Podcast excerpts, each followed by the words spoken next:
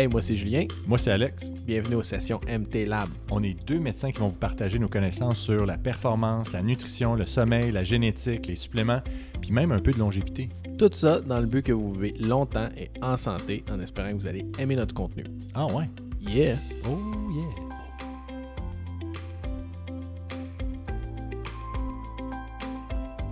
Bon ben Alex, Oui. bienvenue à cette sixième édition de MT Lab. Puis moi, j'espérais que je parle du nez puis qu'on fait tout ça. Je te dirais que ça paraît pas tellement, vu que tu parles toujours du nez. Mais là, je t'as suis un petit enrhumé, fait que je parle un petit peu plus du nez Ouais. cette fois-là. On va, euh, on va s'excuser auprès de nos centaines de millions d'auditeurs. Mhm. comme d'habitude.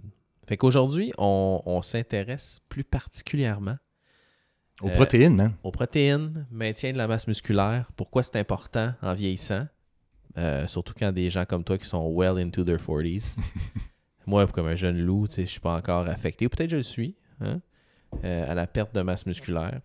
D'ailleurs, hein, euh, quand tu lis là-dessus, tu te rends compte que dès la trentaine, Ouais. tu commences à perdre une certaine masse musculaire, Ouais. de l'ordre de peut-être vers 1, 1% par année. Ce qui n'est pas, euh, ce qui est pas à oublier. là. C'était 1% euh, chez les personnes qui s'entraînent. Ils essayent de maintenir aussi si tu fais rien, tu Non, modifies je pense que rien, tu- tu perds 1%. C'est ça. Si tu fais rien euh, du tout, là, T'es tu- sûr de ça, 1%? Il me semble c'est beaucoup. je te, je- je- je te jure. Peut-être pas à 30 ans, Ouais. mais dès 40, 50 ans, c'est clair que c'était de l'ordre de à peu près 1% par année, là, si je me souviens bien de mes lectures, Fais des lectures. Ouais. Cool. comme d'habitude. Mais euh, ouais, c'est ça. Puis, ben, tu sais, moi, je, l'ai- je, l'ai- je m'en ai rendu compte là, quand je me suis réveillé le jour de mes 30 ans. T'avais déjà J'ai perdu 1%.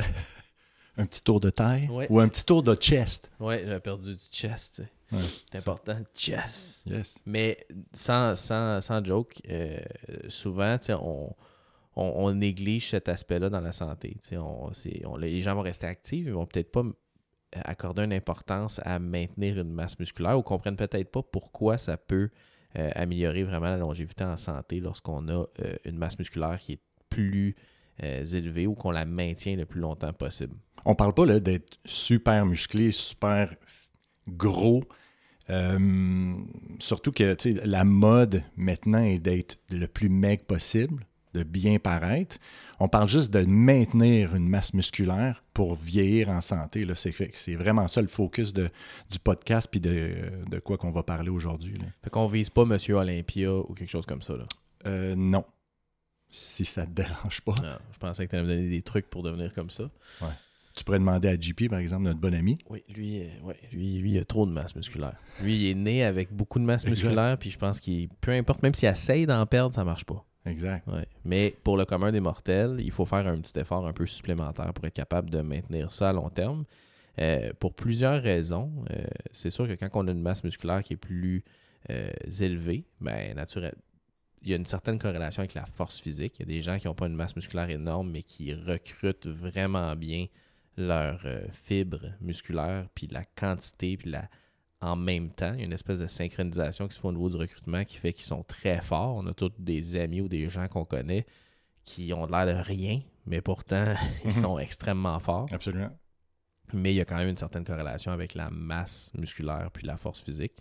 Puis en vieillissant, comme on a tendance à le perdre, euh, ben, lorsqu'on est rendu dans 70, 80, euh, même avant, si on n'a pas une bonne masse musculaire, ben, naturellement, on est plus à risque de fragilité, chute, euh, syndrome métabolique aussi, étant Mhm. donné qu'on n'a plus vraiment d'uptake de sucre au niveau de nos, euh, de nos muscles, de glycogène. Euh, puis on a moins de, de- de cellules qui vont les dépenser. Ben, ça peut faire en sorte qu'on va entrer dans une espèce de, de cercle vicieux où on peut accumuler un peu plus de gras, devenir un peu plus résistant à l'insuline, etc. C'est intéressant parce que tu mentionnes le fait de chute, puis souvent, ce qu'on va voir à l'urgence, sais, des personnes âgées qui vont chuter, fait que probablement par manque de, de force, puis aussi de souplesse. Puis on le sait là, que dès qu'il y a une chute, une fracture de hanche, l'espérance de vie, dès qu'il y a une fracture de hanche, là, diminue énormément. là. Fait que je pense que c'est super important de garder une certaine masse musculaire et souplesse pour éviter ce genre de, de drame-là qui fait en sorte qu'après ça, les années déboulent un petit peu là, de, de survie. Puis à part l'entraînement physique, on le sait que l'entraînement en résistance, donc musculation, peu importe de quelle façon, mais n'importe quelle forme de résistance, que ce soit avec des exercices plus de calisthénique, les gens vont faire, Mhm. euh, ou des trucs euh, avec leur, leur propre poids corporel. Euh, je pense que nous, ce qu'on veut explorer un petit peu, c'est est-ce qu'il y a des euh, formes de suppléments qui ont été associés euh, avec un maintien justement de la masse musculaire ou une amélioration de la force. Mm. Euh, Qu'est-ce qui existe? Euh, c'est quoi les études derrière tout ça? Qu'est-ce qui est, est appuyé sur des bases scientifiques versus qu'est-ce qu'on entend de nos bodies d'entraînement qui disent prends ci, prends ça, tu vas être plus fort. Fait que, je pense qu'on voulait vraiment c'est de démystifier un petit peu les chiffres derrière tout ça, les risques aussi qui peuvent être associés, de quoi qu'on parle. Puis surtout que plus tu avances en âge, plus tu te rends compte que ce qui va stimuler ce maintien-là, c'est la nutrition, puis c'est l'activité physique. Contrairement à quand on est jeune, spontanément, je veux dire, au niveau hormonal, insuline, tout ça va automatiquement faire ce genre de maintien-là, puis même augmenter ta masse musculaire, mais plus tu augmentes en âge ou plus tu vieillis, pour utiliser un terme un peu plus négatif, malheureusement, puis ça m'est arrivé récemment, 42 ans, merci beaucoup, euh, malheureusement, tu vas développer une résistance au niveau hormonal. Fait que ça va, ça va nécessiter que toi, que tu te concentres encore plus sur l'activité physique puis la nutrition, euh, dont la prise de notre protéine pour maintenir cette masse musculaire-là. Fait que c'est un peu ça. Là. Fait qu'on voulait voir un peu, bon, ben, comment on peut diriger notre nutrition, puis aussi nos suppléments pour euh, permettre qu'on vive plus longtemps en santé. Puis je te dirais que c'est intéressant parce que quand on s'est mis à, à s'intéresser à ce genre de médecine-là, la médecine de précision, tu entends souvent parler qu'il faut faire attention aux protéines. C'est pas bon les protéines. Euh, tu sais, le risque de cancer ou de développer un cancer va augmenter. Fait que c'est sûr que quand tu te lances là-dedans, c'est un peu épeurant par rapport à la prise de protéines, euh, la viande et tout ça.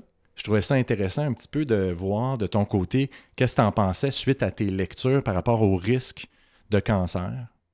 T'avais-tu euh, un peu euh, certaines idées? Parce que, en fait, je veux te lancer sur le chemin un petit peu, là, euh, un petit peu plus spécifique des voies métaboliques comme le mTOR. Mm. Fait que c'est un peu ça. Qu'est-ce que tu en Ouais. penses? Oui, ben tu sais, je pense comme on, on expliquait depuis un peu le début, euh, tu sais, il y a différentes voies méta- métaboliques. MTOR est- en est une qui semble avoir un, un rôle important euh, dans le vieillissement. Mhm. Euh, mTOR, par contre, n'est pas quelque chose qui qu'on, souhaite activer partout, Mhm. mais au niveau, mais au niveau musculaire, c'est quelque chose qu'on souhaite pulser quand même assez fréquemment pour justement euh, permettre une meilleure, euh, une meilleure prise de masse musculaire ou un maintien. Euh, fait que, la corrélation avec les protéines, le cancer, c'est quand même des, des voies qui sont extrêmement complexes, qui vont tenir, qui vont aussi venir jouer sur des voies qui sont drivées par l'insuline, l'insulin growth factor. Euh, puis ça, ben, c'est pas euh, une relation linéaire. C'est pas parce que plus tu le stimules, plus tu es à risque de cancer ou autre chose comme ça. C'est- plus le moment puis la fréquence. Puis la chronicité aussi Ouais. de le stimuler, qui est probablement plus associée à quand on mange, euh, quand on prend des snacks à chaque heure, à chaque Ouais. deux heures, tu es toujours en mode de, de stimuler ce genre de voie métabolique-là. Contrairement à quand tu pulses ou quand tu prends une nourriture ou des euh, suppléments de protéines, que tu es plus en- de façon serrée ou pulsée de le, le stimuler. Fait que c'est complètement différent. Parce qu'on s'entend que quand on, parle de fasting, un de nos sujets préférés qu'on a parlé à quelques reprises, ben, le, le but, un des buts du fasting, c'est de diminuer cette stimulation-là, de cette voie métabolique-là. Fait que quand, quand tu, tu utilises des protéines, en autant que tu ne prennes pas des protéines à chaque heure, ben, théoriquement, tu n'es pas en train toujours de la stimuler. Là. Fait que c'est, un peu ça. Fait que quand tu te mets à lire là-dessus, ben, tu te rends compte que probablement que c'est moins délétère qu'on pense, ou c'est même important de le stimuler, cette, voie métabolique-là, mais pas de façon chronique, comme on le fait peut-être euh, avec euh, une alimentation euh, nord-américaine de déjeuner, collation, plusieurs collations, dîner, souper, une collation avant d'aller se coucher. Là. Fait que tu es toujours en hypercalorie ou en, en état de- de- d'avoir plein de calories dans toi, puis de stimuler aussi l'insuline. Fait que c'est un peu ça que je voulais démystifier en te posant les questions par rapport au mTOR, puis que euh, le monde comprenne cette différence-là. Puis même chez les athlètes, euh, à moins d'aller chercher le petit edge pour aller viser les Olympiques, là, euh, c'est pas nécessaire de manger 9, 10, 11 fois par jour, comme on peut, comme on peut entendre puis voir souvent, euh, pour maintenir des performances qui sont acceptables, puis surtout dans une optique de forme physique puis de longévité. Euh, le gain de manger aussi souvent sur vraiment la performance est, vraiment plus petit qu'on pense. Il y a des athlètes qui sont vraiment de haut niveau qui utilisent du time restricted eating quand même, puis qui vont avoir des performances sur la scène internationale. C'est probablement beaucoup plus avantageux point de vue métabolique à long terme parce que le REMTOR ne sera pas stimulé 24 heures sur 24. Tu sais, quand on a une phase de croissance à l'adolescence, fine. Ça fait partie de la vie. C'est même primordial et important. Là. Ouais. Euh, ça ne veut pas dire de se bourrer de crème glacée puis d'aliments de, mauvaise qualité, au contraire, mais euh, c'est beaucoup plus, on, a des besoins qui sont beaucoup plus grands. Tandis que quand on est dans une phase de maintien ou de prévenir plus de dommages, des choses comme ça, ben, pour, pour la, personne normale, comme nous autres, euh, d'aller manger à toutes les, heures pour optimiser notre uptake de protéines, puis pulser notre mTOR plus souvent, puis favoriser la croissance musculaire, honnêtement, les études là-dessus, démontre que c'est très, très, très faible comme bénéfice, puis tu as probablement beaucoup plus d'effets délétères de le faire. Euh, puis ça aussi, c'est souvent ce qu'on entend. moi, je me rappelle quand j'étais plus jeune au cégep, que je faisais beaucoup d'entraînement euh, euh, de résistance, de musculation plus classique. Mm-hmm. écoute, la quantité de protéines qui, était comme dans la, la culture de gym qu'il fallait manger, c'était énorme. Bien plus que ce qu'on a de besoin. Puis si on regarde, pour une personne normale qui est active, euh, qui, qui, est quelqu'un qui est monsieur, madame, tout le monde, on parle de peut-être 1,2 à 1,8 grammes par kilo par jour de protéines de qualité. Euh, puis c'est probablement suffisant pour les gens qui sont assez actifs aussi.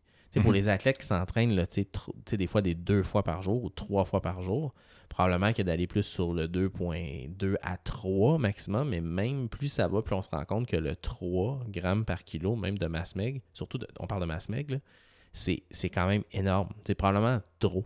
On a probablement besoin de moins de protéines qu'on pense mhm. euh, en général pour maintenir une, masse musculaire. Puis, tu sais, je te dirais qu'encore une fois, je pense que quand tu revises tout ça, il n'y a pas de réponse exacte, puis chaque personne est différente. Fait que c'est c'est pas de finir ce podcast-là en disant ben manger telle quantité de protéines ou telle quantité de suppléments puis ça va bien aller. Là.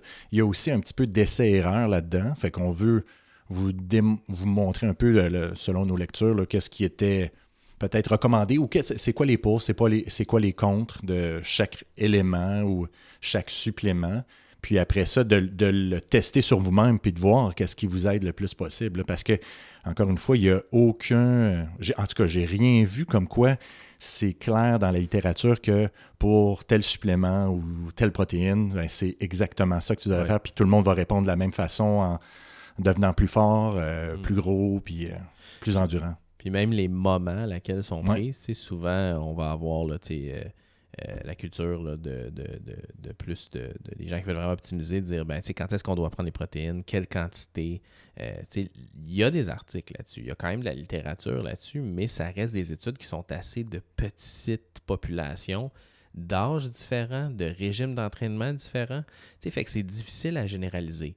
Par contre. Puis dans des revues douteuse. Oui, des fois. Parfois. Des fois, c'est ça. la méthode scientifique mhm. derrière n'est pas très bonne. Puis là, on va se baser là-dessus pour dire ah ben regarde, il y a une étude de 8 personnes qui a dit que c'était vraiment bon. Puis qui ont, ils ont, remarqué le 33% d'augmentation de leur force en prenant 35 grammes de protéines avec des carbs en dedans de une heure après, après s'être entraîné.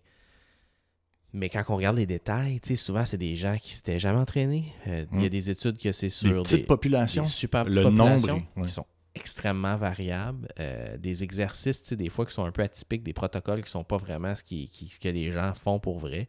Fait ça devient difficile à généraliser. T'avais-tu, toi, lu un peu des choses quant au moment qu'on devrait peut-être euh, euh, prendre justement un apport de protéines? C'est des gens qui veulent optimiser leur masse musculaire en entraînement. Je dirais qu'avant de, commencer ça, je voulais juste revenir un petit peu sur le concept de la protéine. C'est quoi exactement? Là? Fait que quand on parle de protéine, habituellement, ce qu'on veut, c'est on va manger la protéine, Julien. All On la mange? on la mange. Fait que, exemple, une viande. Fait que le principe, c'est de, prendre une protéine, donc une viande, qui est composée d'acides aminés. OK? Puis, euh, quand tu manges ta protéine, elle va être la plupart du temps métabolisée au niveau du foie, décomposée en acides aminés, redistribuée au niveau des tissus, à plein de tissus, euh, sous forme d'acides aminés, puis va être reconstituée sous forme de protéines, puis utilisée à ce moment-là. Fait qu'on parle de muscles, on parle d'hormones, on parle d'enzymes, sous, plusieurs formes, les, protéines qu'on va manger, utiliser, vont être euh, métabolisées puis euh, reconstituées en forme de protéines. Fait que, juste pour que tout le monde comprenne, c'est que c'est un peu ça le, principe. Quand est-ce prendre nos protéines? Ben encore là, c'est pas clair. Euh, il y a beaucoup de. Tu sais, au niveau. Je viens de te parler d'acides aminés. Oui. Un des suppléments qu'on entend souvent, c'est les BCAAs ou les acides aminés à chaîne ramifiée, euh, que la plupart du temps, le monde va dire, ben, vous devriez les utiliser pendant l'entraînement ou même après pour aider la récupération. Le principe, c'est que quand on s'entraîne, quand on fait du, du strength training ou peu importe quel entraînement, ce qu'on va faire, c'est on va être en mode catabolisme. Fait qu'on va euh, comment t'expliquerais un petit peu, il va y avoir un, gros turnover au, niveau des protéines. Fait comment t'expliquerais genre le, le, catabolisme ben, en termes plus simples? Ben, c'est la phase qui est un peu l'inverse de la construction. OK, oui, exactement. On va détruire un petit peu euh, notre, euh, notre, notre pool de protéines. Puis, le pool qui va être utilisé souvent le plus, c'est les acides aminés à chaîne ramifiée. De là, t'apprivoises de prendre des BCAAs pendant l'entraînement ou même après l'entraînement pour t'aider à mieux tolérer l'effort, puis même mieux récupérer. Fait que ça, ça peut être intéressant. Fait que j'ai beaucoup lu sur l'utilisation pendant et après. Ouais. Euh, mais encore une fois, il n'y a pas de, de, de, moment clair euh, pour le faire. Parce qu'encore une fois, si tu es en train de faire un entraînement qui dure deux heures, bien, probablement que l'utilisation va être beaucoup pendant. Si c'est un, sport un peu plus aérobique, peut-être tu vas en avoir un peu moins besoin après. Fait que ça va mm. dépendre énormément de l'entraînement que tu fais, du type d'entraînement que tu fais. Je te parlais d'acides aminés à chaîne ramifiée, BCAAs. Il existe aussi les EAAs, fait que les acides aminés essentiels. En gros, c'est les acides aminés qui ne sont pas euh, produits par notre corps. Parce que notre corps peut euh, former ou construire ou euh, développer ou métaboliser les acides aminés, sauf les acides aminés essentiels. Puis les BCAAs font partie des acides aminés essentiels. Donc, ils sont compris dans les EAAs. Fait qu'il y a aussi ce supplément-là qui peut être pris. Puis là, il y a beaucoup de. Il y a comme une petite bataille. là présentement, c'est la mode des, des acides aminés essentiels, de lequel est meilleur que l'autre. C'est sûr que spontanément, si je te dis qu'il y en a un qui comprend l'autre, c'est intéressant de se dire ben, pourquoi je ne prendrais pas juste les acides aminés essentiels? Il y en a qui disent que ce que tu veux quand tu vas t'entraîner, puis que tu vas euh, être dans un mode cataboliste, comme on, comme on expliquait tantôt, c'est tu veux rapidement avoir accès à, ces acides aminés-là pour mieux tolérer l'effort, puis même mieux récupérer. Donc, les acides aminés à chaîne ramifiée, les BCAAs, seraient plus facilement accessibles pendant l'entraînement, au lieu d'être absorbés, je sais pas, moi, une heure après ton entraînement, ben, tu en as moins besoin. Ça va peut-être t'aider pour la récupération, mais moins. Fait qu'en utilisant les acides aminés essentiels qui comprennent les BCAAs, ben là, tu pourrais ralentir cette absorption-là. Fait que c'est un peu c'est un, peu le principe derrière ceux qui disent que ben, on devrait encore se concentrer sur les acides aminés à chaîne ramifiée. Il y a probablement beaucoup de marketing là-dessus, parce que je, lisais sur une des compagnies qui se disent euh, qui vendent des acides aminés essentiels, puis en 23 minutes, ça serait accessible au niveau musculaire. Fait qu'on s'entend que 23 minutes, si tu le prends au bon timing, ben, tu es, tout à fait, euh, c'est tout à fait adéquat. Là. Puis, les, euh, les, acides aminés euh, euh, genre à chaîne ramifiée, il y en a trois. L'isoleucine, la leucine, puis la valine, si je me souviens bien. J'oublie le, troisième. Laisse-moi aller dans mes ben, notes. c'est la valine. En fait, celle qui est importante, c'est la leucine. C'est bien cool tu sais, tu te dis, ben, pourquoi pas prendre ceux-là qui sont habituellement moins chers sur le marché. Mhm. Cependant, quand tu, tout dépendant de l'effort physique que tu fais, ben, tu vas aussi diminuer les autres acides aminés, dont le tryptophane, qui est comme un petit peu, je te dirais, l'acide aminé qui va faire en sorte que tu trouves ça cool à avoir mal. Fait qu'on s'entend que si tu fais un effort plus prolongé, ben, tes acides aminés à chaîne ramifiée, donc BCAAs, qui ne supplémentent pas cet acide aminé-là, ben, pourraient faire en sorte que tu tolères moins longtemps euh, l'effort, que tu aies moins de fun à faire cet effort-là. Est-ce que tu me suis? Ça a-tu Je de te l'allure? suis. Qu'est-ce que je dis? À date, je te suis. OK, good.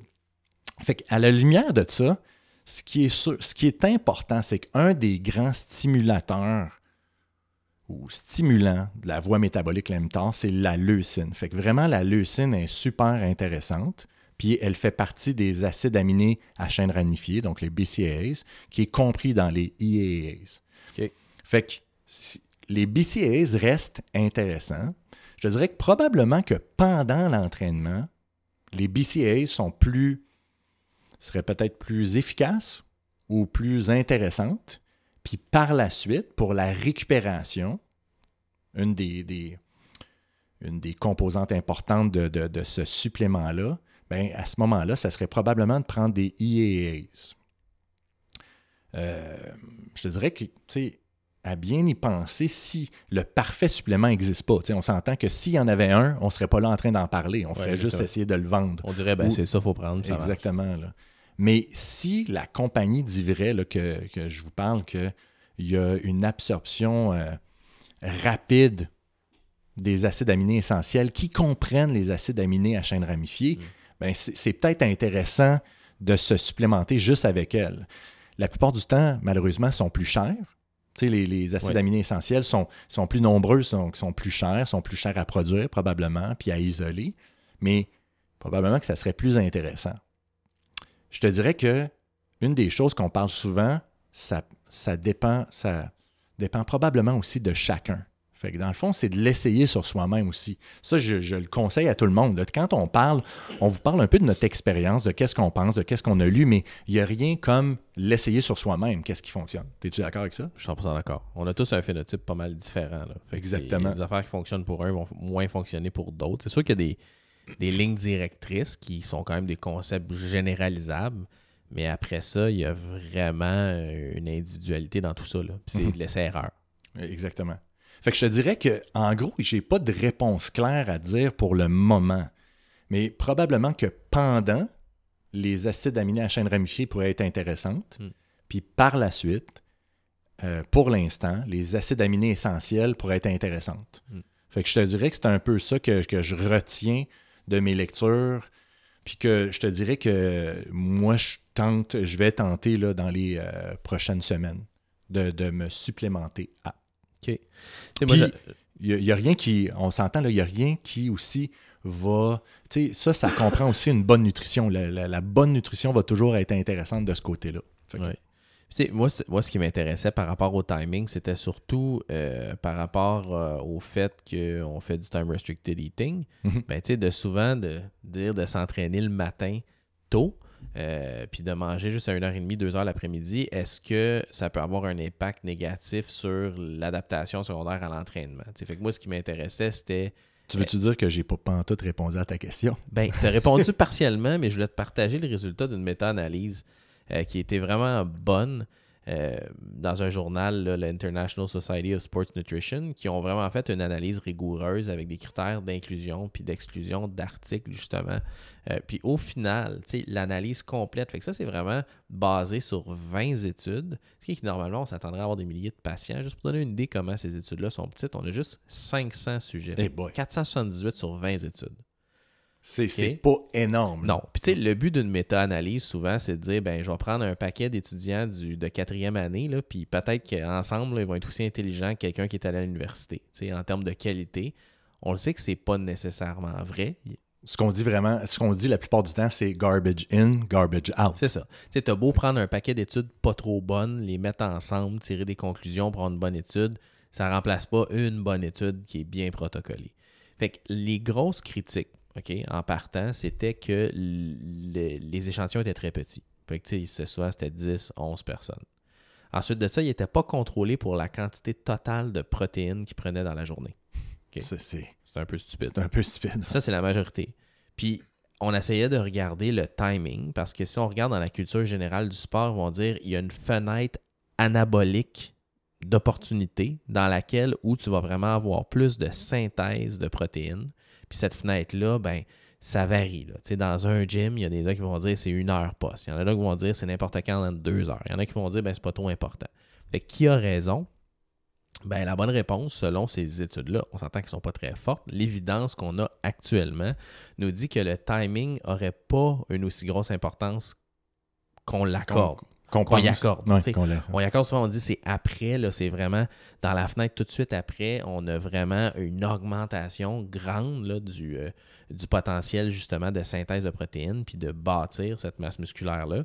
Euh, mais ce qu'on se rend compte, c'est que la, grosse faiblesse de ces études-là qui ne contrôlaient pas pour la quantité de protéines totale, lorsqu'il y avait des résultats qui étaient mitigés, c'était peut-être parce que la quantité totale de protéines pour ce niveau d'entraînement-là était trop faible. Donc, il était peut-être autour du 1,2, 1,5 mg kilo grammes kilo, excusez, alors que euh, c'est des gens qui s'entraînaient cinq fois semaine, ce serait probablement plus sur le, spectre du 2 et plus. Euh, donc ça, c'est une des grosses critiques. Ensuite de ça, la seule chose qui était euh, qui démontrait une augmentation de la synthèse de protéines, c'était justement de prendre des acides aminés essentiels. Les doses souvent qui parlaient dans ces méta-analyses-là, c'est autour de 6 grammes. Euh, puis. 6 euh, grammes total, excuse-moi, de 6 grammes de supplémentation. OK. Puis ça, ça avait, été, ça avait été associé à une, vraiment une plus grande réponse en termes de synthèse protéique. Mais encore une fois, il n'y avait pas de question de timing dans tout ça. Fait que mhm. c'était juste de le prendre. OK. OK? Fait que, Juste pour comparer là, avec ce que tu dis, là, euh, disons les études que j'ai lues par rapport aux acides aminés essentiels, quand des, des gens de spécialistes de ce côté-là, là, ils parlaient beaucoup de genre 10 grammes par fois que tu en prends, puis à peu près trois fois par jour. Fait qu'un 30 grammes total. Il y a quand même une différence avec qu'est-ce que tu dis puis qu'est-ce que moi je te rapporte par rapport à, certaines études. Puis, ça, ça, ça reflète vraiment la, non-homogénéité des études dans ce domaine mhm. où ils sont très, très, très variables. Euh, fait que, tu sais, la conclusion de la méta-analyse qui était bien faite, c'est-à-dire qu'il n'y avait pas vraiment d'évidence qui supportait euh, la croyance populaire que de prendre des protéines pré ou post-workout, dans une fenêtre autour de une heure, augmentait la force puis l'hypertrophie ou améliorait les adaptations suite à, l'exercice, que probablement que ça avait plus un lien avec la qualité et la quantité de protéines. C'est qu'il y a un effet dose-réponse, puis à un moment donné, trop, comme ça sert un peu à rien. Comme euh, mais c'était surtout de s'attarder sur la qualité des protéines qu'on prenait. Euh, on ne parle pas de supplémentation nécessairement, on parle juste de alimentation, là, mm. c'est sûr que euh, il y a différentes qualités de protéines. les œufs, exemple, ont un profil de protéines qui est vraiment plus complet. Euh, ben, c'est un exemple, mais ça ne fait pas de sens non plus de manger 12 œufs par jour. Fait il faut varier. Euh, fait qu'il y avait un petit peu tout ça. Donc, il y avait la qualité puis la quantité, mais que la fenêtre métabolique, souvent, on, accorde une importance énorme à ça, mais au final, ça ne change pas grand-chose. Mm-hmm. Puis, tu sais, encore une fois, là, tu, tu, tu me re rediriger par rapport à la, la question que tu m'avais demandé, mais c'est toujours intéressant parce que souvent on parle de fasting, de window eating, de toutes ces de, l'alimentation par fenêtre ou par euh, ouais, par fenêtre. Par fenêtre. Puis euh, encore une fois, ça dépend du but que tu as parce que c'est clair que si tu prends des protéines ou des suppléments pendant ta fenêtre que tu es supposé de faster, ben tu brises ton fast. Oui. On s'entend? Cependant, encore une fois, si ton but, c'est de contrôler ton poids, bien, probablement que ton supplément d'acide aminé que tu vas prendre, tout dépendant de ce que tu décides pendant, après l'entraînement, va pas briser l'objectif de faire ton fast, va pas briser ça nécessairement. Euh, ça dépend toujours de pourquoi tu le fais. Si tu fais un fast ou un jeûne prolongé de, souvent on parle de trois jours pour aller jouer plus sur l'autophagie, sur la longévité, ben à ce moment-là, je te dirais que ce ne serait pas le bon moment de supplémenter en acide aminé. C'est ça. Mais euh, si tu, décides de faire un cycle pour prendre la force, euh, de l'endurance en te supplémentant d'acides aminés, probablement que le, le- le temps exact, comme tu dis, ne est pas si important. Oui, il va briser, si on veut, entre guillemets, ton fast, mais ne va pas nécessairement briser le but de ton fast, tout dépendant de c'est pourquoi tu le fais. Si c'est pour contrôler le poids, euh, puis de contrôler un petit peu ta, ta- ta glycémie, tes spikes d'insuline, probablement que l'effet n'est pas si important que ça. là. Autant que tu ne l'overdo pas parce que tu as un apport trop grand de protéines Exact. dans une fenêtre de jeûne. Pas, pas- pas dans une fenêtre de non-alimentation, pas de jeûne prolongé, là. Non. mais dans un time restricted eating, ça peut mener une sécrétion d'insuline. Oui, tout à C'est fait. c'est quoi le mécanisme en arrière de ça? De... Euh, quand, quand tu prends des acides aminés ou des protéines, que l'insuline peut euh, être relâchée. Là. Euh, La, la voie métabolique des acides aminés, dans le fond, quand, on- quand elle est absorbée au niveau tissulaire, c'est il y a deux possibilités. Habituellement, ça va être soit de, comme je l'ai dit, de reformer des protéines comme des muscles, des hormones, des enzymes, ou sinon ils vont ils vont, euh, je te dirais, euh, casser le lien nitrogéné. Ils ont, tu sais, spontanément, un acide aminé, ça a un lien nitrogéné, ce qui différencie des carbs. Ouais. Puis, euh, l'autre, fait que l'autre voie métabolique, ça va être de casser le- ce, ce- ce dérivé-là de nitrogéné. Puis, dans le fond, ça va redevenir un genre de carbs. Fait qu'en redevenant ce- cet élément-là, on s'entend que ce que ça va faire, c'est que ça va spiker un petit peu ton insuline. Parce que dans le fond, ce que tu, ce que tu fais, c'est que tu fais comme un genre de sucre. Fait que c'est un peu ça. Là. Fait que soit ouais. tu vas l'utiliser comme fuel ou comme euh, genre de, de, de gaz pour Du gaz. du gaz. Ou soit tu vas l'emmagasiner. Fait que C'est un peu là la, la sécrétion d'insuline. Fait que c'est pour Excuse- ça, fait que c'était un des mécanismes, Ouais. je pense, proposés sur pourquoi, tu si tu, euh, si tu, tu, tu l'overdo, point de vue protéine, dans une fenêtre où tu ne veux pas vraiment t'alimenter, euh, même si tu penses que tu prends pas de glucose, ça peut quand même jouer sur ta sécrétion d'insuline. Si tu veux vraiment là, Mhm. optimiser ce- cette affaire-là. En même temps, quand, on, on le sait, là, quand on s'entraîne, on est encore plus sensibilisé à l'insuline et tout ça. Fait que Ouais. probablement que tu réussis à majorer en partie ce genre de spike-là. Cependant, je l'ai pas. Je t'a- je t'avoue que j'ai pas de moniteur de glucose sur moi. Mm. Je l'ai pas testé. C'est clair. Je pense qu'à un moment donné, comme je te dis, depuis plusieurs semaines, voire plusieurs mois, voire. Quasi un an, Que je- moi, je compte, là, je trouve ça ouais. là, mais, Mais peut-être à un moment donné de l'utiliser un, je sais pas, un mois chaque, Mm. d'en, acheter un. Avec toutes nos commandites qu'on a, là, on s'entend. c'est ça. on pourrait s'en on en a, je pense, on a trois boîtes en avant là, avec Le monde devrait voir toutes les C'est banderoles. hallucinant. Les, euh, ouais, Écoute, nous autres, là, on, on a, on a un gros support. un gros sport, ouais. Mais, euh, mais tout ça, puis je pense pour finir le sujet sur Ouais. le timing de la prise de, de, de protéines, faut, faut, faut juste voir aussi que dans ces études-là, c'est rare qu'ils vont prendre des sujets qu'ils s'entraînent régulièrement, qui sont bien entraînés, que c'est des athlètes de haut niveau, euh, puis qui vont utiliser ça. Je te dirais que on a vu, moi, pour lire, il y avait beaucoup d'études animales avec Ah, ouais. genre des souris ou des rats qui étaient ça. déjà obèses. Fait que là, tu sais, on s'entend que on compare des Les raw pommes puis des pamplemousses. Ouais, puis même, euh, même t'es resté dans la même catégorie. Là. Moi, j'aurais dit une roche, puis... euh, OK, ouais. Mais regarde, ça, c'est juste moi, tu mais, mais non, mais c'est ça pour dire que euh, il manque vraiment de littérature sur euh, des athlètes ou des gens qui sont qui s'entraînent cinq fois semaine depuis plus d'un an. Là. Des études là-dessus sur le timing de la prise de protéines, il n'y en a presque pas. Puis pourquoi tu penses? Ben, je sais pas. là. C'est de la Ben, façon qu'ils recrutent leur. Ouais, euh, Mais on s'entend que si tu es un sportif professionnel, tu sûrement pas le goût de tomber dans le groupe qui est, il va pas avoir des effets bénéfiques. Peut-être. Fait ouais. qu'il y a peut-être une composante de ça. Tu sais, Moi, si je suis un sportif de haut niveau, euh, exemple, Laurent Duvernay-Tardif, Ouais. qui vient de, ils viennent de gagner euh, la, la partie de football en fin de semaine. Ils s'en vont au, au Super Bowl. J'ai pas le goût de me faire donner quelque chose qui probablement m'en- fonctionnera moins bien. Ouais. Fait que c'est probablement en partie ça. Fait que mais- tu penses qu'il y a un risque. Ils veulent pas prendre le risque que finalement, ils sont sûrs que ça va leur, leur- les step back. Là. Ben, je suis Changer sûr ce que qu'ils font déjà. Ben, ça, ça doit être une des raisons. Je pense pas que c'est la seule Ouais, raison, ça bon mais sens. ça pourrait être une des raisons. Puis, puis un autre aussi, c'est que dans la population générale, des gens qui ont une constance, là, plus de un an, s'entraîner cinq fois semaine, c'est presque personne. Mhm. Il n'y en a vraiment pas beaucoup de ça. Fait que je pense que aussi de le point de vue recrutement, c'est plus difficile. Good. Man, que- intéressant. Euh, Leucine en particulier, moi je voulais te parler de deux études Mhm. intéressantes. Fait que leucine, on s'entend que ça fait partie des acides aminés essentiels, Oui. puis encore plus particulièrement des acides aminés à chaîne ramifiée. Oui. Il y en a trois. Oui. Puis la plus importante, c'est la leucine. Ouais.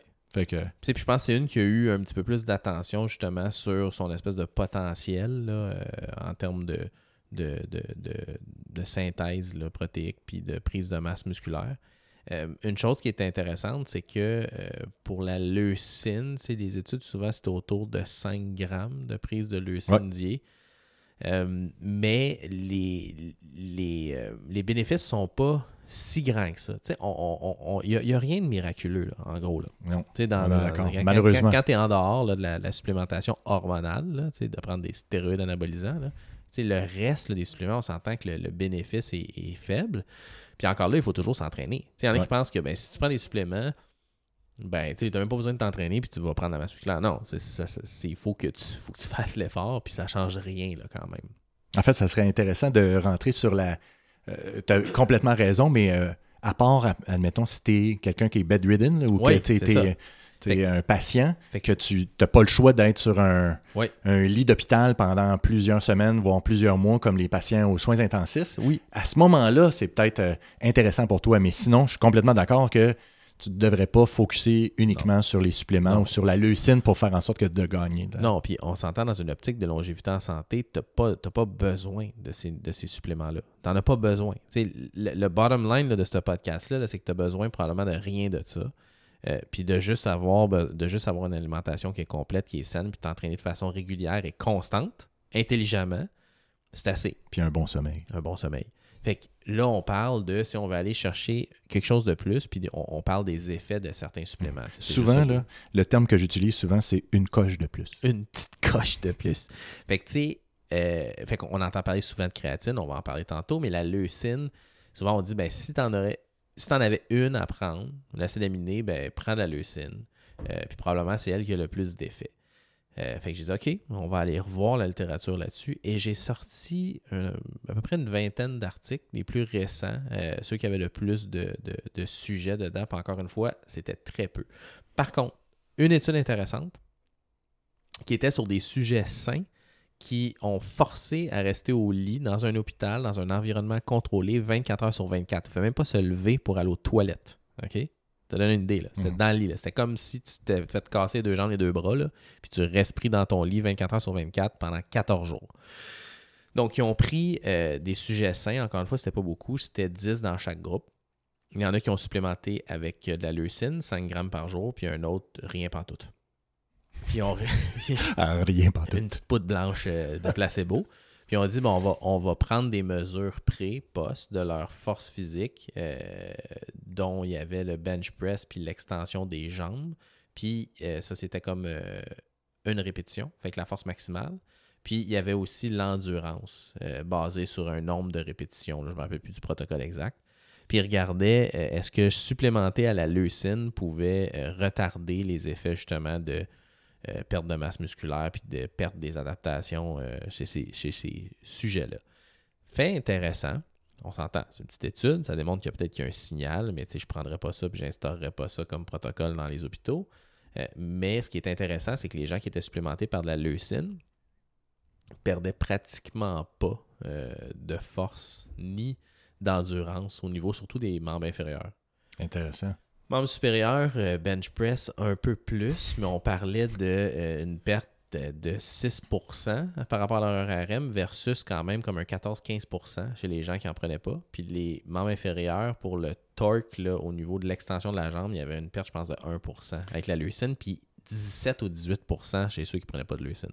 Fait quand même une différence significative avec un si peu d'échantillons. La différence était Statistiquement Puis significative. sûrement sur cette clientèle-là, elle est, tu sais, c'est- cette différence-là est su- super importante. Contrairement à peut-être moi puis toi, ça. mais pour cette clientèle-là ou ces patients-là, c'est important là, de garder. Ça fait en sorte que probablement ta récupération, ta réadaptation, ton pronostic, genre à, Ouais. à court, moyen, long terme, là, va, peut être affecté positivement. Fait que ça, c'est vraiment intéressant pour cette clientèle-là. là.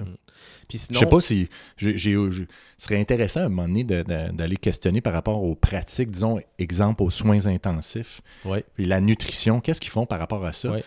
Je sais pas si c'est, ça se rend jusqu'à là, mais Ouais. Puis sinon, au niveau, euh, au niveau de, la, de la prise de leucine, euh, une autre étude qui était intéressante sur justement les effets euh, de, de, ça pendant des périodes d'entraînement assez intenses. Euh, on mesurait dans le sang un produit de dégradation musculaire, les CK, euh, qui nous permet de voir là, euh, ce qu'on a brisé de la fibre. Puis tu sais, quand les gens sont hyper raqués, là, il y a une espèce de rhabdomyolyse Ouais. qui se fait, ben les CK vont. Ça m'arrive pas, toi un peu plus? Moi, je suis tout le temps raqué. Puis, euh, c'est mesure, c'est- une mesure, si on veut, de destruction au niveau des muscles. Puis, des fois, ça peut monter vraiment élevé. Il y a des gens, tu exemple, une personne âgée qui va rester au sol pendant trois jours, ben ça, ça va vraiment faire de la rhabdomyolyse. Leurs CK peuvent être très hauts, ça peut être très dommageable pour les reins. Curieusement, chez les gens qui s'entraînent, l'augmentation des CK ne semble pas avoir vraiment euh, d'impact sur la fonction rénale. Il y a des... En même temps, on, parle habituellement pas de la même population. Exactement. Mais Mhm. tu sais, souvent, euh, tu sais, je vois du monde qui vont être hospitalisés parce qu'ils ont des CK à 7000 alors qu'ils se sont entraînés. C'est complètement inutile euh, parce que c'est pas des gens qui ont augmenté les CK parce qu'ils étaient en train d'avoir une infection couchée au sol chez eux, hyper faible, pas capable de se relever. là. On parle des gens qui ont juste abusé d'entraînement un petit peu, qui sont allés trop vite, trop fort, puis ils ont fait une rhabdomyolyse. Euh, mais c'est pas grave. Les plus hauts cas de CK jamais rapportés dans la littérature, c'est un culturiste, De, de- de- de personnes saines, là, tu veux personne saine. dire? OK, ouais. qui euh, puis là tu sais pour ceux qui savent les ranges là c'est un peu hallucinant il y avait au-dessus de 1 million de CK Eh boy. OK puis ça c'est après puis ça venait principalement de ses quads parce qu'il avait fait je sais pas combien d'exercices de jambes puis il dit que je suis capable de marcher t'es allé à l'hôpital ils ont fait une prise de sang il y avait 1 million de CK je pense que c'est la limite supérieure c'est dans les 200 ou quelque chose comme Ben, ça Disons, pour donner un exemple à l'urgence, si quelqu'un arrive avec euh, 1000, 2000, c'est t- très peu inquiétant. Non, non. À partir de 10 000, tu commences à te questionner un petit peu. Puis 100 000, là, tu considères que tu as une rhabdomyolyse importante. Je pense que c'est- c'est un bon é- c'est une bonne échelle. là. Fait que 1 million, C'est ça. Là, ils ont dit tabarouette, il va finir en dialyse, là, il Mhm. va se buster les reins complètement, là, faire un phénomène là, qui appelle la nécrose tubulaire aiguë. Finalement, c'est rien passé. Ils ont donné congé quand il était à 300 000. c'est quand ils ont dit, ils ont dit, Ouais, finalement, écoute, ça va bien. Puis lui, il dit, ben là, j'ai plus mal. Fait que tu sais, c'est quoi ces CK de base, je sais pas. Fait que trêve de, de cette parenthèse-là un peu longue de boutade. Tout ça pour dire que euh, les CK euh, sont, sont un marqueur de destruction cellulaire. Puis, euh, ils ont pris des sujets qui leur ont fait faire un programme d'entraînement avec et sans leucine. Euh, puis ils ont randomisé. c'était randomisé, placebo, euh, avec un placebo aussi. Puis ils ont regardé c'était quoi euh, la hausse de ces cas chez les gens qui, prenaient de la leucine versus qui n'en prenaient pas. Puis les gens qui en prenaient de la leucine avaient vraiment une, moins haute élévation des CK, donc une espèce de tolérance au volume d'entraînement un petit peu plus supérieur.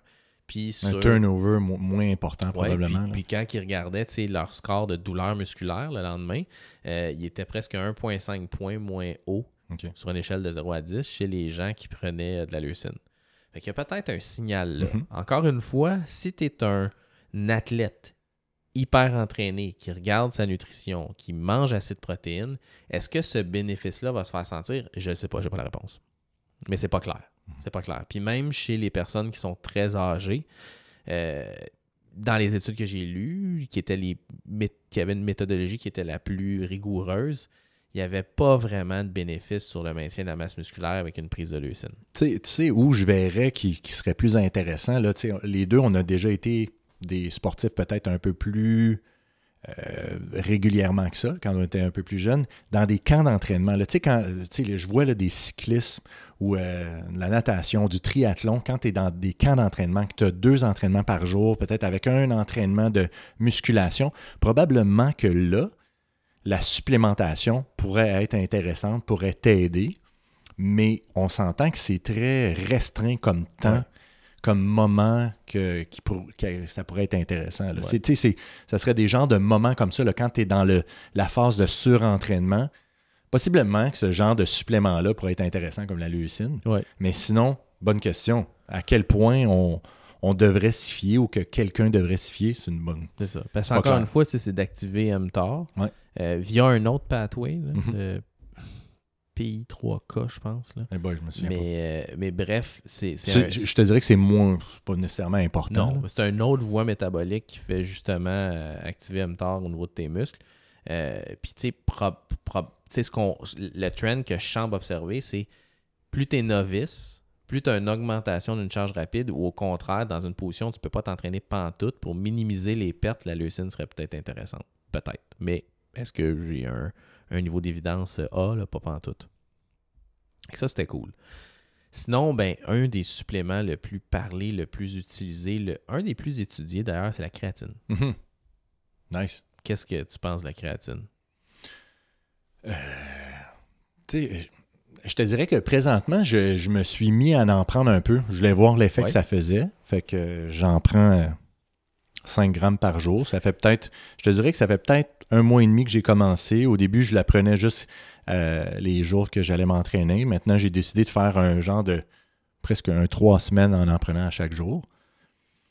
Euh, c'est toujours Pourquoi, cinq- pourquoi tu as pris 5 grammes? Pourquoi tu pas pris le, le, le- le traditionnel le loading phase, puis après ça, maintien? Ben, je, je t'avoue que j'ai pas.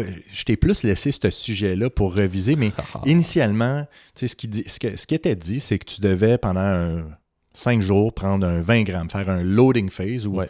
une phase de. de- comment on dit ça, de- Ouais, d'accumulation, ouais, loading, ça, ça se dit bien. pendant à peu près 5 jours ou Mhm. 5-7 jours. Puis par la suite, maintenir avec un 5 grammes pour 2, 3, 4 semaines à peu près. Ouais, là, ça dépend des protocoles, Ça dépend des protocoles. Puis je te dirais que dernièrement, ce loading-là est remis en, en question, qui ne serait pas nécessairement, euh, pas nécessairement nécessaire. Tu, sais, tu vois la ok, ok. Fait que de là un petit peu la, la- la- le pourquoi j'ai juste pris 5 grammes. Euh, ce que j'ai lu là-dessus, c'est intéressant parce que dans le fond, j'ai commencé à en prendre pour m'aider un petit peu. Là, de- mois de novembre, décembre, c'était pas évident. Je cherchais à continuer à m'entraîner fort. On a eu un mois de novembre, décembre assez éprouvant côté travail.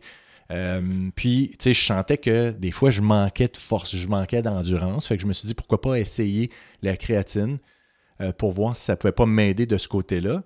Euh, le principe, un petit peu, quand on s'entraîne, on a besoin d'énergie. Oui. Un des énergies, l'énergie, de où vient notre énergie principalement, c'est de l'ATP, une des molécules dans notre corps. Puis la créatine, ce que ça fait, c'est que ça donne un, un- un- donne un complexe phosphate Ouais. à l'ADP pour former de la- pour reformer La de, recycler plus. à recycler Ouais. plus vite. Fait que tu serais plus euh, endurant ou plus fort ou tu pourrais.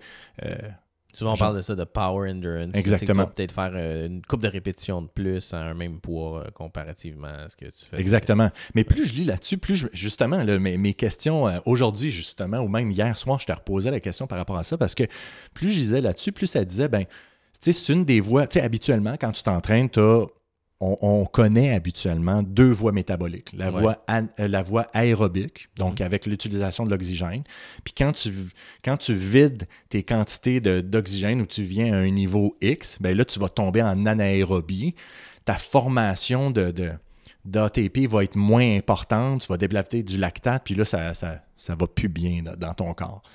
La troisième voie qu'on parle souvent moins, c'est la voie des, de la créatine, mais qui, dans le fond, est, effective dans les premières quelques secondes d'un, effort, euh, d'un effort sportif ou d'un effort. Fait que là, je me remettais, tu sais, même quelques secondes. Fait que je me remettais, je remettais un petit peu en doute la raison pour laquelle je devais continuer à prendre la créatine.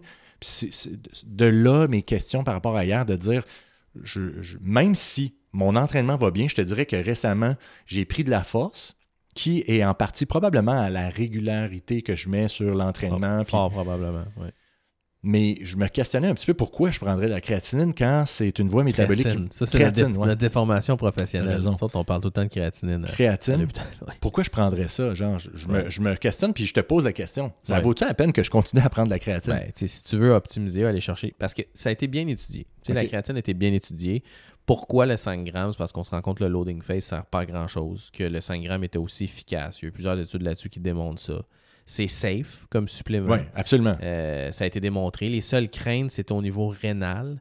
Euh, je suis allé ressortir, tout le monde le cite, ok? Tout le monde cite ces études-là. Je suis allé chercher les études justement sur pourquoi ils disent ça. Mhm. Écoute, ça, c'est de comme un ou deux études où, ah, il y a comme un gars de 19 ans qui a fait un loading phase, puis là, il s'est ramassé à l'hôpital parce qu'il vomissait, puis il y avait des diarrhées, puis il a fait à la biopsie rénale, il y avait des petits changements au niveau tubulaire, puis Oh il a repris sa fonction rénale après.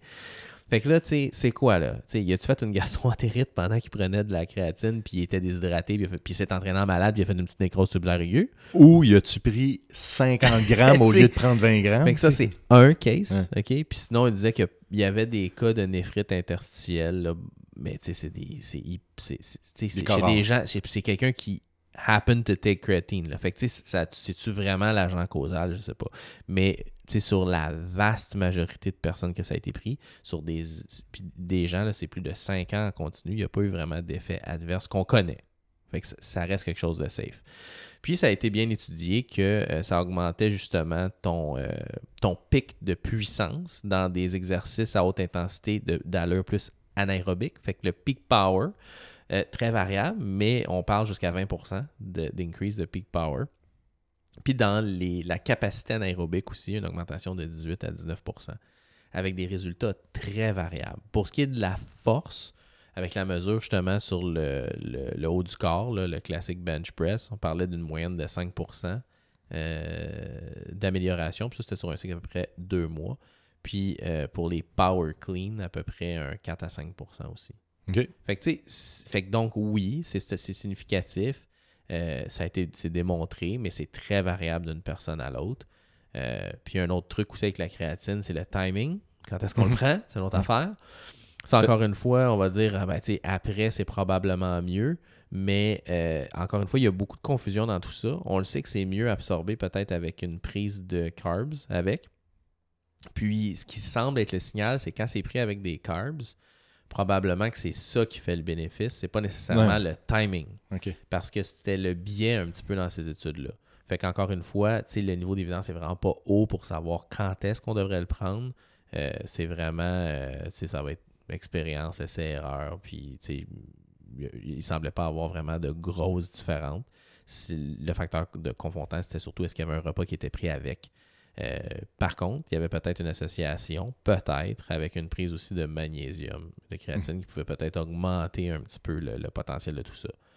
Euh, c'était vraiment pour la phase musculaire là, ou euh, power, là, si on veut. Pourquoi les gens vont prendre la créatine. Puis maintenant, le protocole optimal, je le connais pas.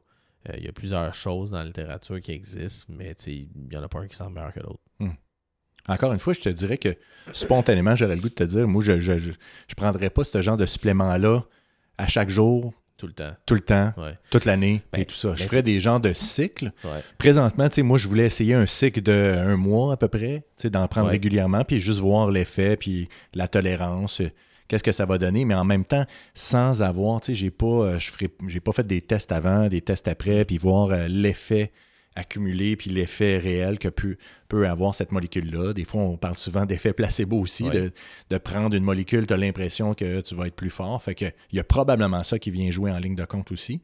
Mais une des choses, c'est que je conseillerais à personne de prendre ça régulièrement pour euh, euh, tous les jours. À- ouais, puis tu sais, c'est pourquoi tu l'optimises. Est-ce qu'au final, ce 5%-là à 75 ans va faire une différence? Hmm. Puis est-ce que tu as besoin d'en prendre toute ta vie pour garder ce 5%-là? Les études semblent dire que non. Parce qu'il y a des. ont fait une étude sur une population âgée, des gens de 60-70 ans, euh, de tous les niveaux. Puis quand ils reprenaient de la créatine, à cet âge-là, il y avait des augmentations similaires aux gens plus jeunes. Fait que, tu sais, je veux dire, peut-être de le faire à des moments, des fois des moments après une période d'inactivité, des retours à l'entraînement, euh, je sais pas, là, mais en gros, est-ce que c'est nécessaire d'avoir ces augmentations-là pour monsieur, madame, tout le monde qui veut rester en santé longtemps? Probablement pas. tu sais. Probablement quelque chose qu'on a besoin de prendre, mais si le monde veut l'essayer, augmenter ses performances de façon sporadique ou juste voir le potentiel, ça peut être un outil qui est utile, mais c'est absolument pas nécessaire. Puis qui est sécuritaire, Ouais. puis habituellement abordable aussi. Tu sais, c'est un supplément qui est abordable. Ouais, puis on parle de créatine monohydrate. Avant, on, on parlait de, mono, euh, de créatine euh, phosphate, Ouais. Mais le, le- le- le- le dérivé phosphate et la monohydrate est, est genre absorbé, puis il y a un phosphate qui se met. Fait que tu sais, t'as- Ça change plus- rien. ça change rien. Ouais. C'est ça. Puis sinon, il y avait des, des études un peu farfelues sur le Parkinson, la démence et la dépression. Puis la créatine, tu sais, à un moment donné, quand le monde veut vendre la créatine, ils vont trouver de quoi qui est bon à toutes les sauces. Et c'était des études d'une qualité absolument médiocre pour la, la dépression chez les femmes. Euh, c'était des études absolument médiocres pour ces, des, des, performances cognitives. Encore une fois, comment tu peux isoler une prise d'un supplément avec une performance cognitive dans l'aspect de toute la variabilité individuelle. C'était des études euh, plutôt faibles. Semblait avoir un signal positif pour le maintien des fonctions cognitives chez les personnes âgées. Semblait avoir un effet positif sur le Parkinson. Semblait avoir un effet positif sur la dépression chez les jeunes femmes mais encore une fois, c'était des, des, signaux qui étaient remplis de, de potentiels facteurs euh, confondants. Confondants, Fait que c'est difficile de tirer vraiment une conclusion de ça, mais au moins le signal n'était pas de l'autre bord. Mhm. C'était pas dangereux ou ça faisait pas ces effets-là. Euh, mais est-ce que ça veut dire que c'est, un traitement euh, valide? Non, je ne serais pas prêt à dire ça. Avec ce que j'ai lu. Valide et essentiel. Oui, puis avec, avec, la quantité d'études. En plus, le mécanisme sous-jacent n'est pas clair. Fait que, tu sais, j'en prends puis j'en laisse. Là, tu sais, je pense pas que c'est c'est quelque chose que, que, que, je pense c'est plus farfelu. Il faut attendre des études plus poussées pour tirer des, euh, des, des, conclusions de, de, de, ces trois aspects-là. C'est, tu sais, en faisant un peu une revue de littérature, là, bref, de tout ça, c'est ça qu'on réalise, c'est qu'il n'y a pas beaucoup d'études très sérieuses. On est beaucoup dans la nutrition et tout. C'est, malheureux un peu. On essaie de faire la meilleure conclusion avec qu'est-ce qu'on a. Euh, ça serait intéressant éventuellement d'avoir des, des, études un peu plus robustes, mais euh, en même temps, où il y, a, moins de potentiel d'argent, il y a moins d'études, malheureusement. Puis, tu sais, il y a beaucoup, puis tu sais, il y a tellement de différences d'individus. Tu sais, c'est sûr, pour un athlète de haut niveau, tu sais, probablement qu'un coach là, qui connaît cette littérature-là, mais qui a entraîné des gens au niveau olympique toute, toute leur vie a un protocole qui est probablement vraiment adapté pour ces gens-là de supplémentation et tout, que, qui fonctionne par expérience. Il n'y a juste pas d'études là-dessus. Ça marche pour cette population-là. Mais, mais tu peux-tu l'adapter à toi puis moi qui est pas aux Olympiques? Non, tu sais. Qui est moins. Fait, c'est un peu tout ça. souvent, on a tendance à dire comme euh, tu sais, Raphaël Nadal joue avec tel type de raquette. Ben, si je prends la même raquette, je, vais être aussi bon, que lui. Mais non, ça n'a pas rapport. Fait que c'est la même affaire pour les suppléments et l'entraînement. Intéressant, man. Oui. Euh, je sais pas, t'avais-tu d'autres choses que tu voulais parler aujourd'hui? C'est pas mal ça, moi, je pense. Je dirais que c'était une belle introduction à, tout ce qui est suppléments puis protéines. Oui. C'était un peu ça qu'on voulait euh, vous parler aujourd'hui. Euh, moi, j'ai pas grand-chose d'autre à dire. Je, te dirais que ça serait intéressant de faire un autre podcast un peu plus euh, approfondi sur, les, sur ce qu'on vient de parler, mais pour l'instant, je pense que ça donne un, une bonne idée là, du tableau là, de, ce qui est supplément, euh, mm. acides aminés, protéines, euh, puis avec un peu de créatine. Oui. Fait que le take-home, c'est est-ce que c'est tous des suppléments qui sont nécessaires chez monsieur, madame, tout le monde? Non. Si quelqu'un veut essayer, ben, il y a des guidelines généraux, mais euh, le, le, le, wisdom conventionnel n'est pas meilleur que les études. Là, en gros, on n'a pas d'indications qui sont claires pour le timing. La seule chose qui semble être importante, c'est la qualité et la quantité de protéines en général qui est ingérée. Euh, s'il y a une dose réponse, mais c'est pas mais c'est pas parce que tu prends 5 grammes par kilo que tu vas être plus fort. Mhm. Euh, à un moment donné, ça plafonne peut-être autour de 2,5-3 grammes par kilo.